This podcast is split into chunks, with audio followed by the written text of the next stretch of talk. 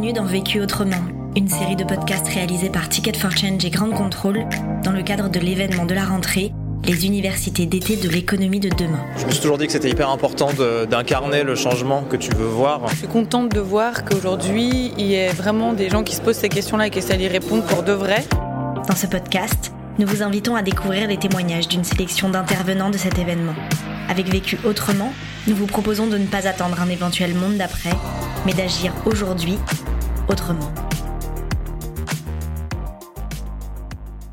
Pocheco est une, est une entreprise du nord de la France dans laquelle, euh, avec mes 63 collègues, nous produisons des enveloppes en papier, euh, des sachets en papier, mais aussi euh, tri du courrier, de la gestion du courrier pour les entreprises locales, des légumes et des fruits en, permaculture, de la dépollution par les plantes euh, et euh, du conseil aux entreprises, à la fois euh, un conseil qui porte sur l'économie, qui est le cœur en fait de notre entreprise aujourd'hui, c'est-à-dire qu'on a démontré depuis 25 ans par nos actes donc de façon empirique, qu'il est plus économique de travailler de façon écologique que de ne pas le faire. Ça nous a permis, point 1, de préserver la santé humaine, point 2, et très logiquement et très simultanément de préserver l'écologie et de réduire les coûts financiers euh, de l'activité.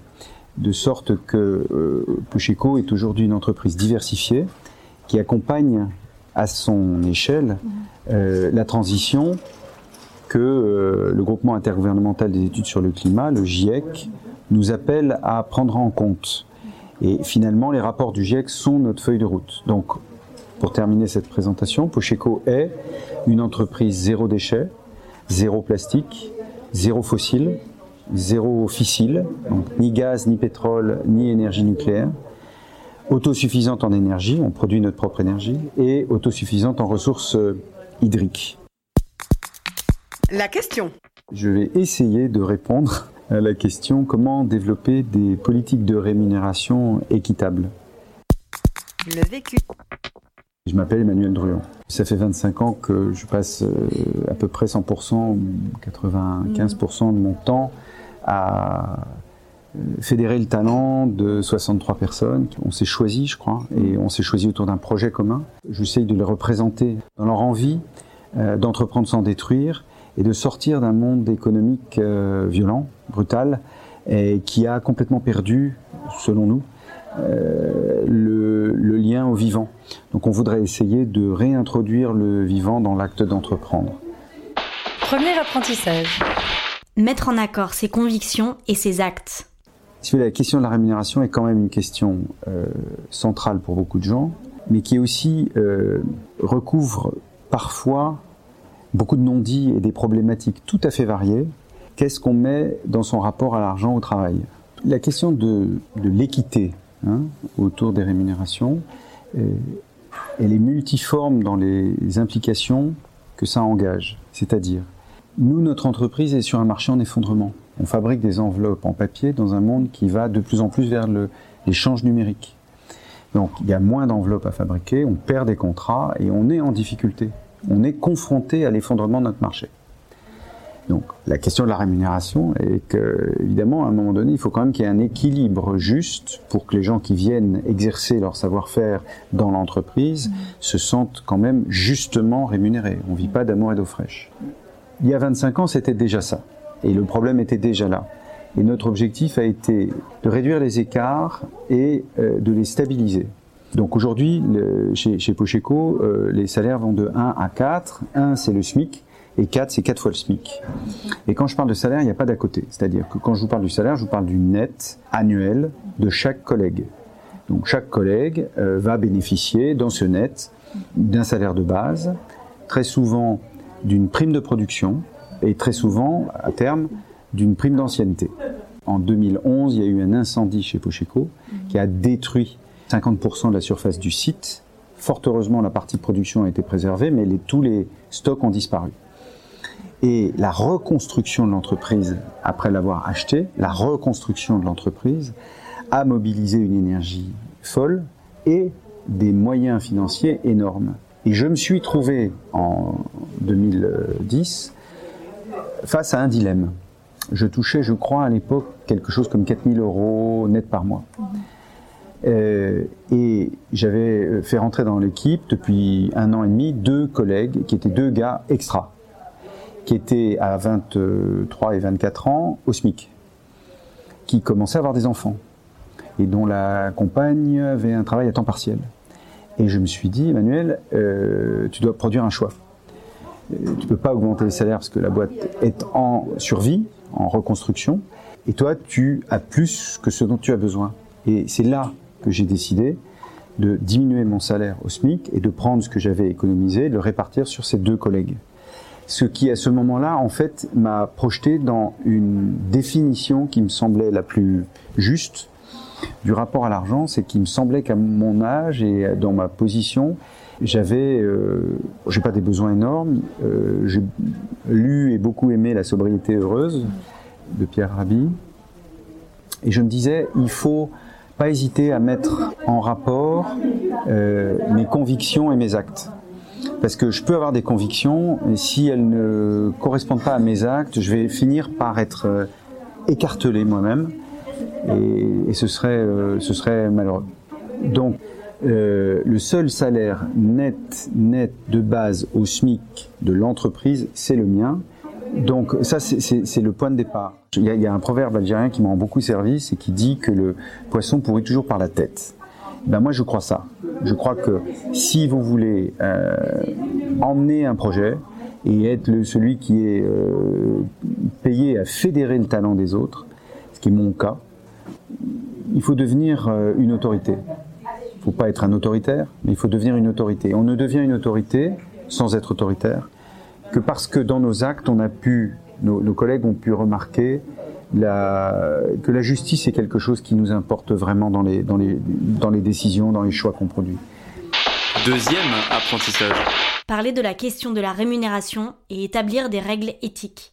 Au tout début de mon mandat, en 1997, j'ai trouvé une situation délétère dans l'entreprise, extraordinairement difficile, avec l'équipe était un peu en miettes un des éléments euh, du retour de la confiance entre les personnes concernées par euh, le travail en commun dans l'entreprise a été de, progressivement de se parler des questions de salaire et d'établir des règles qui ont à voir avec une forme d'éthique et qui, me semble-t-il, étaient consubstantielles de la situation de l'entreprise. La question du rapport à la rémunération, je pense, en réalité, cache la question du rapport au travail, du rapport à l'entreprise, de ma relation aux autres dans l'entreprise. Donc ça touche la formation, l'évolution. Il y a bien sûr des enjeux personnels qui interviennent et il me semble que tout ça est couvert par la notion de l'éthique, c'est-à-dire euh, je ne crois pas qu'on puisse être intrusif au travail. Il y a des, des aspects que touche euh, la rémunération qui ne nous regardent pas. Et puis il y en a qui nous touchent directement avec des éléments qui doivent être factuels euh, et préhensibles par tous. C'est-à-dire, je connais les règles quand je fonctionne dans l'entreprise. Nous, par exemple, on a développé un système structurant de squelette euh, organisationnel dans lequel nos collègues, poste par poste, disent ce qu'ils font et font ce qu'ils disent, et nous, on travaille là-dessus. Donc ça, c'est la base. Et in fine, on obtient un résultat commun qui va pouvoir entrer dans l'évaluation de l'évolution de chaque personne. Tous ces éléments sont euh, absolument euh, essentiels dans, la, dans, dans l'élaboration du salaire. Et bien sûr, il y a des grilles d'évaluation qui se mettent en place. Tous les ans, on a un entretien qui est concentré sur le contenu de l'année. Voilà, qu'est-ce qui vient de se passer au plan collectif et comment chaque personne a contribué à l'évolution euh, collective. Troisième apprentissage stabiliser les écarts de salaire en établissant un ratio et transformer le regard porté sur le travail. Une fois qu'on a dit ça, on a choisi de faire un ratio de 1 à 4. Parce que quoi qu'on fasse, à un moment donné, il ne faut pas que la rémunération d'une personne semble inaccessible à une autre personne. Dans le fond, il n'y a pas de raison. Et j'étais particulièrement attentif à un point, c'est que dans cette usine du Nord, dans la, euh, la conurbation entre Lille, Roubaix et Tourcoing, vous avez euh, finalement beaucoup d'intouchables, des gens qu'on ne regarde pas, euh, dont le travail n'intéresse personne. et qui se réunissent ici et qui soudainement se sentent regardés, estimés, écoutés, accompagnés. C'est pas un monde de bisounours, mais c'est un monde dans lequel on fait très attention aux autres. Parce que je crois qu'il y a une très grande fragilité sociétale, que la, peur de l'autre, le rejet euh, de l'autre sont directement liés au regard qu'on porte sur le travail de l'autre et sur sa capacité à coopérer. Donc, complexité extrême du sujet qu'on aborde. C'est-à-dire qu'en fait, d'abord, on touche à quelque chose de sensible et d'extraordinairement complexe, et qui naturellement va chercher beaucoup d'éléments. Et c'est en recomposant un projet d'entreprise avec cette équipe de façon collective, en y pensant ensemble, avec des allées, des retours, euh, des hauts débats, des moments euh, où on se comprend, des moments où on se comprend plus, qu'on a pu progressivement trouver un chemin. Et le fait d'avoir stabilisé de 1 à 4 les salaires et d'avoir décidé aussi qu'il n'y aurait jamais de distribution de dividendes euh, a permis d'une part de clarifier la, la situation de l'argent, l'argent individuel et collectif. Voilà la masse et voilà ce qu'on va en faire. Trois années de suite, après des années difficiles, il y a 10 ans, on a gagné 1 million d'euros net, tous impôts, toutes taxes payées à la fin de l'exercice. Ce million a été aux deux tiers distribué à l'ensemble de l'équipe de manière équitable. Tout le monde a eu la même somme. Quatrième apprentissage. Fonctionner en petits groupes autonomes. Je ne peux pas vous parler de notre programme et de notre projet euh, sans associer tout est lié. Et je crois que c'est une des clés de compréhension de ce que nous avons proposé et que nous appelons l'économie. C'est-à-dire qu'aujourd'hui, dans beaucoup d'entreprises, on me dit tout fonctionne par silo. Et moi, je pense que ça, c'est le problème. Donc nous, chez nous, j'observe qu'il vaut mieux un petit groupe de personnes très autonomes et qui mobilisent son intelligence pour maîtriser ensemble une problématique complexe. Il y a d'abord un point fondamental qui est la proximité, qui ne doit pas être confondue avec l'intrusivité, mais la proximité à l'autre. C'est-à-dire que je ne peux pas vous répondre comme si j'étais en train de décider de la politique de rémunération d'une multinationale de 140 000 personnes. Mais dans une multinationale de 140 000 personnes, il y a un certain nombre de groupes de 10 personnes. Et dans un groupe de 10 personnes ou dans un groupe de 20 personnes, c'est-à-dire en travaillant par équipe, et en donnant la responsabilité à l'équipe dans un cadre défini, qui est les, les, ratios de rémunération vont de 1 à 4, euh, il y a de l'ancienneté, il y a des primes de production, il y a un certain nombre de paramètres qui sont quantifiables. Donc on ne on on, travaille pas à la tête du client. On est dans quelque chose qui doit rester équitable. Euh, et, derrière, on va, on va être au travail ensemble pour réfléchir à la politique de rémunération. Donc, il me semble que c'est à la fois quelque chose de très individuel, très personnel, mais c'est aussi quelque chose de l'ordre de la responsabilité collective dans l'entreprise. C'est-à-dire, de la même manière que je vais choisir des matières premières de qualité, parce que sinon mes taux de gage vont augmenter et ça va dégrader la prestation. De la même façon, je vais choisir euh, des façons de rémunérer qui soient équitables et qui conviennent au plus grand nombre. Donc moi, je travaille avec le CSE quand il s'agit d'aborder ces questions-là. Rien euh, ne sera fait dans l'entreprise mieux que par les gens eux-mêmes. Cinquième apprentissage. Pensez les différents postes de dépenses de façon cohérente. J'estime qu'on ne peut sortir euh, du dilemme contemporain, dilemme contemporain qu'on peut résumer rapidement, qui est que on nous parle de faire plus de croissance dans un monde dont on nous dit qu'il est fini. Donc en fait, comment vous faites de la croissance avec le concept de la destruction créatrice de Schumpeter? C'est-à-dire qu'il faudrait détruire pour créer dans un monde fini pour faire plus de croissance. Et donc on se projette dans des injonctions paradoxales qui nous rendent malades. J'essaye de redonner du sens en étant d'abord concret. Concrètement, comment je peux, moi, dans mon entreprise au quotidien, changer des actes, des gestes pour mieux répondre à la problématique globale qui est posée au monde tel que les informations me le portent. Quoi qu'il advienne, il faut que je précise que ma politique est une politique d'entreprise pauvre. Un marché en effondrement est un marché en effondrement dans lequel euh, la compétition est telle que les prix passent sous le seuil de profitabilité plus vite qu'il faut pour le dire. Et donc la problématique est une problématique de survie. Et donc la problématique de financer les salaires et, l'établissement des salaires est lié euh, à cette situation réelle. Donc, si vous n'avez pas euh, la capacité de proposer des salaires mirobolants, il va bien falloir trouver autre chose pour intéresser un collectif au projet commun. Il faut du sens. Et pour donner du sens, il faut du contenu. Ça serait par exemple de dire, quand on a euh, ce type de problème, de problématique, et qu'on veut chercher à donner du sens à son travail, euh, on se confronte au fait à un moment donné que les encres qu'on utilise pour imprimer nos enveloppes sont toxiques et que donc respirer euh, dans l'atmosphère les solvants, c'est mauvais pour la santé. Est-ce qu'on peut changer ça euh, Cherchons. On cherche et on trouve. Et on trouve des encres à base d'eau, de pigments naturels, sans métaux lourds, et qui mettent un terme au problème. Au problème sur la santé humaine, mais au problème aussi pour l'écologie. Parfait. Alors, on change vraiment. Et en fait, tout est une question de choix à chaque instant qui sont orientés avec effectivement une idée qui nous vient collectivement, comment on pourrait faire plus intelligemment ce qu'on faisait différemment hier? Sur l'exemple des encres, ça a été particulièrement marquant. Mon collègue qui avait trouvé cette nouvelle formule chez un fabricant, absolument non toxique, me dit, mais je vous préviens, euh, ça va vous coûter beaucoup, mais alors beaucoup, beaucoup plus cher. je lui dis, mais plus cher de quel point de vue? Ça va être plus cher pour la santé humaine d'utiliser un produit non toxique ou moins cher pour la santé humaine? Ça va être plus cher pour l'écologie d'utiliser un produit non chimique, non toxique ou moins cher pour l'écologie? L'argent est un moyen d'entreprendre et c'est pas une fin en soi. Alors on va dépenser cet argent et on va acheter ce produit-là.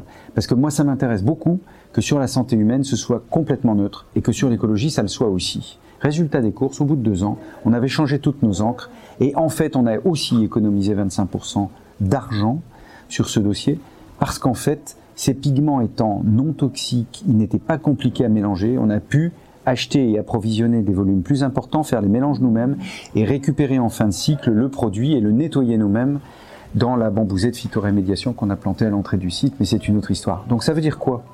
Ça veut dire qu'il y a une forme de cohérence et que la question des rémunérations ne saurait pas être dissociée de l'ensemble de la démarche que nous avons tenté et que nous continuons de tenter de mettre en œuvre dans l'entreprise. Cette question de la cohérence, vous voyez, elle va toucher à la fois la capacité que l'argent qu'on n'a pas dépensé à un endroit, on va le dépenser ailleurs. On va le dépenser dans la formation, on va le dépenser dans le fait d'acheter au début un produit, une matière première plus chère financièrement, mais moins cher pour la santé humaine et moins cher pour l'écologie. Et Là, on vient nourrir le projet de telle manière que l'on peut comprendre une rémunération raisonnable avec un système équitable à condition qu'il soit en effet clairement expliqué, partagé, proposé et non pas imposé, mais qu'il soit aussi cohérent. Si vous faites la politique que je dis sur les salaires, en faisant n'importe quoi sur votre politique d'achat des encres, en gâchant plein de produits euh, en fin de cycle, il n'y a pas de cohérence et donc le système euh, s'effondrera. Sixième apprentissage. Baisser les coûts afférents au travail. La rémunération est une chose euh, fondamentale, mais il y a aussi les coûts liés au fait d'aller au travail. Et dans notre petite usine qui est dans un village euh, à 10 km de Lille, on est euh, loin de tout. Il y a peu de transports en commun et ça peut coûter un tiers du salaire de venir, de mettre le, le gasoil dans le moteur de la voiture qui nous emmène au boulot. Il y a aussi une région où il y a euh, un taux de chômage toujours très élevé et une précarité extrêmement importante. Donc mes collègues nous ont montré le chemin et ils ont commencé par faire du covoiturage il y a 25 ans. Eh bien, en faisant du covoiturage, euh, à 4 dans une voiture diminuait les coûts par 4. Parallèlement, ce qu'on a fait quand on a commencé à converser sur ces sujets-là, c'est qu'on a décalé les horaires des équipes pour que toutes les équipes arrivent et partent à des heures où il n'y a pas de bouchon, ce qui réduit les coûts. Sur cette base de réflexion, on s'est dit qu'est-ce qu'on peut faire, euh, nous, entreprises relativement pauvres, mais qui investit lourdement dans les meilleures machines, les meilleures matières premières, la meilleure formation, pour pouvoir euh, en effet donner euh, aux gens euh, ce qu'ils attendent, une amélioration des euh, conditions de travail en fait. C'est de ça qu'il s'agit. Et donc on a commencé à avoir des véhicules électriques que l'entreprise a achetés petit à petit et on partage. Donc là tout d'un coup, il n'y a plus de coûts. On n'est même pas en train de partager la note du gasoil ou de la voiture à remplacer, puisque là cette fois-ci, elle est une voiture de service de l'entreprise qui va chercher les gens et les accompagner. L'idée étant que c'est vachement intéressant de se regrouper pour le faire ensemble parce qu'en plus c'est un temps de convivialité qui a vraiment du sens et qui a permis une fois de détecter une énorme détresse chez un de nos collègues Ensuite, on a la chance d'être dans un village qui est euh, mitoyen d'une zone naturelle, un parc naturel très grand, 260 hectares, et on a pu louer une parcelle d'un hectare 3 et on a engagé trois agriculteurs qui sont devenus permaculteurs et qui produisent pour l'équipe euh, des légumes, euh, des fruits. Ici, le panier bio est à 5 euros avec de quoi donner des légumes pour une famille de 4 personnes pour une semaine. De la même façon, on a développé euh, une idée qu'il euh, faudrait qu'on puisse transformer ces légumes en repas à 5 euros pour les salariés, parce qu'on n'a jamais eu les moyens de mettre des tickets restaurants, parce qu'on n'a jamais euh, pu mettre une cantine et autofinancer cette cantine, toujours parce qu'on est dans une économie tendue. Mais en revanche, on peut baisser les coûts et pour pas mal d'entre eux, ces choses s'additionnent et finissent par composer des baisses des coûts la vie et des baisses des coûts du travail pour les gens, de sorte que euh, si le salaire n'a pas beaucoup augmenté, on a quand même libéré des sommes qui peuvent représenter parfois, je disais tout à l'heure, presque un tiers du salaire. Vécu autrement, un podcast réalisé par Ticket for Change et Grande Contrôle dans le cadre des universités d'été de l'économie de demain. Aux côtés de notre intervenant, c'était des centaines d'acteurs de changement qui étaient présents à cet événement pour ne pas attendre un éventuel monde d'après, mais agir aujourd'hui autrement. On vous en fait découvrir quelques-uns. Je suis contente de voir qu'aujourd'hui, il y a vraiment des gens qui se posent ces questions-là et qui essaient d'y répondre pour de vrai. J'ai l'impression que ce n'est pas juste des petits groupes de communautés à droite à gauche qui parlent de ces sujets-là, de l'impact. Je me suis toujours dit que c'était hyper important d'incarner le changement que tu veux voir. En fait, j'ai pas mal de, potes euh, qui sont des, des freelances, qui réussissent à démontrer, en, enfin, ils sont, ils sont la preuve eux-mêmes dans leur style de vie qu'une autre façon de travailler est possible, par exemple. Il faut des gens qui arrivent à prouver que d'autres manières de produire, d'autres manières de consommer, d'autres manières de gouverner, d'autres manières d'entreprendre sont possibles. Moi aujourd'hui je suis en transition, ça c'est clair et net. Je ne retournerai pas à des jobs comme j'avais avant qui n'avaient aucun impact, voire plutôt un impact néfaste, ça j'en suis convaincue. Comme beaucoup de gens, je pense que la période du confinement, elle a beaucoup euh, aidé vers ça, mais moi, c'était déjà mon cas avant le confinement. Moi, je suis photographe, comment je choisis de délivrer mes photos, jusqu'où je me déplace, comment je me déplace, etc. Bah ça, chaque chose que tu fais dans ta manière de vivre et de pratiquer ton, ton art, elle est un, c'est un signal quoi.